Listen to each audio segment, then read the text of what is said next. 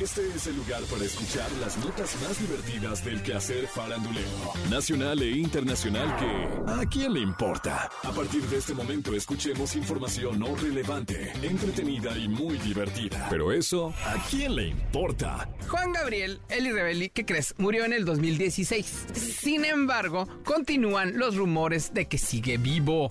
Uno de los principales personajes que sostiene este supuesto es Joaquín Muñoz, quien fuera asistente del Divo de Juárez. Desde que se dio a conocer su muerte oficial, este señor, Joaquín, asegurado que todo es mentira y que Juan Gabriel de nuevo vendría con gloria para juzgar a vivos y muertos y que su reino no tendrá fin. Ante ese argumento que ha causado burlas, de nueva cuenta, Joaquín dio de qué hablar, pues aseguró que Juan Gabriel podría tener COVID.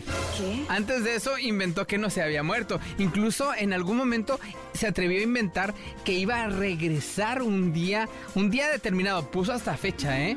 O sea, dijo, voy a, va a regresar Juan Gabriel el día de su cumpleaños y que va a presentarse en el Estadio Azteca o ve- vete a saber dónde, un lugar así súper masivísimo. ¿Cómo la ves, Eli Rebelli? Siento que lo ve como su amigo imaginario. Si Juan Gabriel tiene COVID, está vivo, si Joaquín Muñoz asegura que Juan Gabriel se esperará que termine la pandemia para regresar con gloria a juzgar a vivos y muertos y su reino no tendrá fin, ¿eso a quién le importa? Hace unos días, TV Azteca anunció la lista de participantes de la próxima edición de MasterChef Celebrity. Entre ellos figuran Alicia Machado, Laura Zapata, Stephanie Salas, José Joel, el hijo de José José, Mauricio Islas, William Valdés, entre otros. Además, Patti Navidad, quien se ha visto envuelta en polémicas durante la pandemia por difundir teorías extraoficiales sobre el coronavirus y las vacunas. La radical postura de Patti se ha vuelto tendencia en varias ocasiones. Ahora nos salió con que no se vacunará contra la COVID-19 pese a participar en MasterChef. ¿Qué? Pues creen esto se supone que tienes que estarte checando regularmente. El punto es que ella es una persona pública cuya opinión puede influir en la toma de decisiones de algunas otras personas. Eso sí es importante y pudiera ser hasta cierto punto peligroso este, esta postura de la mujer. Pues la verdad es que es una actriz. Básicamente no podría opinar sobre algo tan importante como es la educación y la salud del, del pueblo mexicano. Así es que esa parte de la opinión de Patti Navidad, ¿a quién ¡Le importa! Hace unos días, Lucía Méndez reveló en un programa de televisión que tuvo un encuentro con Quetzalcoatl. Productora, efecto de águila devorando a una serpiente emplumada. Ok, ya entendió. Así es, con Quetzalcoatl, el dios azteca que también se le conoce como serpiente emplumada. Lucía se acercó a esta divinidad para obtener su permiso y así empezar un nuevo proyecto. Y detalló que para poder conectar con Quetzalcoatl, viajó hasta las faldas del volcán Popocatépetl. Ese recorrido lo hizo acompañada de otras personas, así como un historiador, quien los guió en esa experiencia. Lucía Méndez comentó, me paro en medio y le digo, Quetzalcoatl. Ah, espera, efecto con eco también, ¿eh?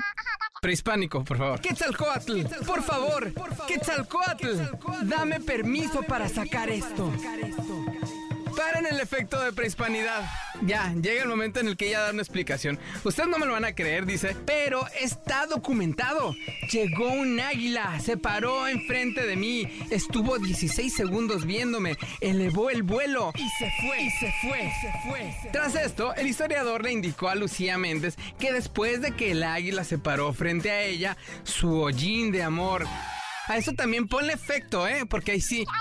Pone efecto de reflexión azteca, ¿ok?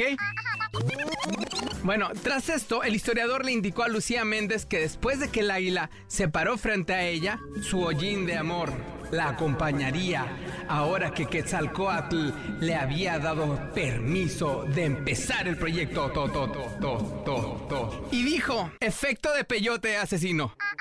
Lo tenemos documentado, podemos probarlo. El hollín del amor es lo que te mueve la vida. Súbele a primer plano el efecto de peyote asesino, ¿ok? El hollín del amor es lo que te mueve la vida.